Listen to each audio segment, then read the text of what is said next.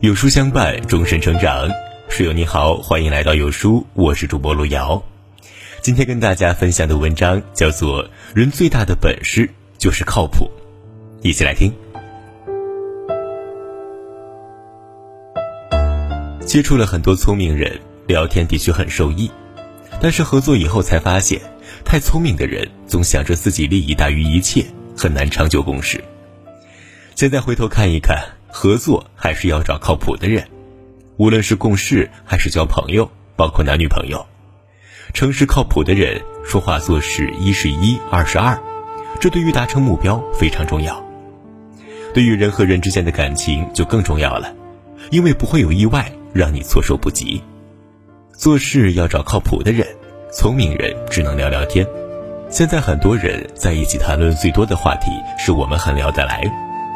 其实年头长久了，才发现很聊得来只是一种心理满足感，而靠谱才能给予对方安全感。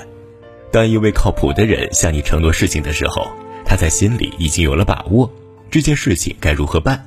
而一个想聊事的同事、属下、朋友、客户，他承诺你的事情多半是察言观色，发现你的心理需求，用语言满足你，能不能办，他根本没有想过。因为他很聪明，所以总会有办法让你觉得他尽力了。其实呢，他连想都没想一下，他连心都没用一下，只是空气在口腔中穿堂而过而已。靠谱的人，他会体察对方的困难，而后从自身的角度尽可能的为你办实事。虽然可能存在局限性，可能在意见上存在分歧，可能在一段时间之内不统一，也可能是拒绝，但是是高效的，是意图明显的。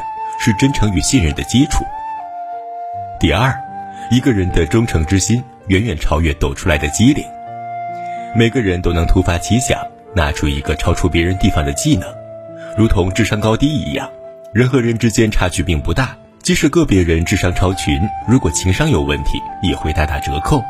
尤其是在当今信息发达的时代，很多信息的传播速度跨越了地域和群体。瞬间就可以传遍全球的各个角落，更能搜索到想要的任何信息。聪明的人懂得很多，靠谱的人也不一定懂得就少。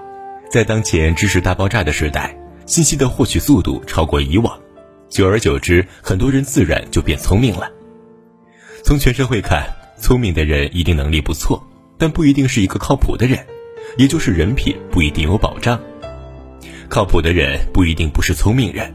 但一定是在自己能力所及之处是有能力的人，诚实守信的人。在现实生活中，人们喜欢聪明人，当属正常心理。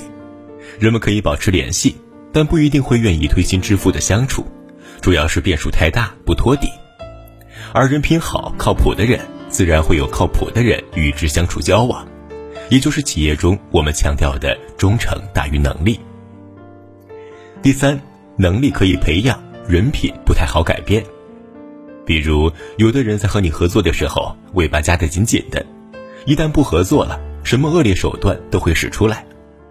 由于太聪明，穿上了一件善良实在的外衣，会让人觉得这个人很实在。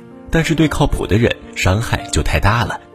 他们大多不善言辞，只会用心与人相处，吃亏了大不了讲在当面，结果委屈受大了，泪水咽进肚子里，擦干了还是阳光一片。在当前的社会，遇到这种靠谱的人是求之不得的宝贵资源。他们在社会的各个领域，如果能遇到，是企业中的万幸，固然要加倍珍惜。第四，自己一直靠谱下去，渐渐的你会有很多靠谱的朋友。这些年来，我体会最深的是一个靠谱的人跟你介绍的朋友，合作起来就是人品好、办事靠谱的人。而一个不靠谱的人给你介绍一个朋友或是一位同事，也能碰到靠谱的，但需要你有慧眼，否则就只能碰运气了。我们做事选择靠谱，是选择一种优秀的品质。一旦你靠谱的对待某件事情，你可能暂时受到伤害，但是你也能检验身边的朋友或是合作伙伴，筛选掉最不靠谱的人，最后在你身边会凝聚一团正气。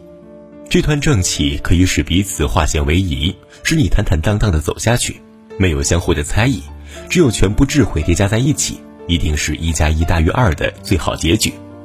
朋友们，我们共勉。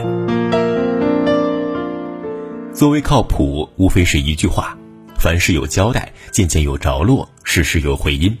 今天有书君推荐给大家一个优质的文化内容平台——国学一课。不读书的人只能活一次，读书却可以经历一千种人生。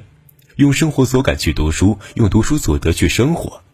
长按识别下方二维码，关注国学一课，免费读世界名著，鉴赏世界名画。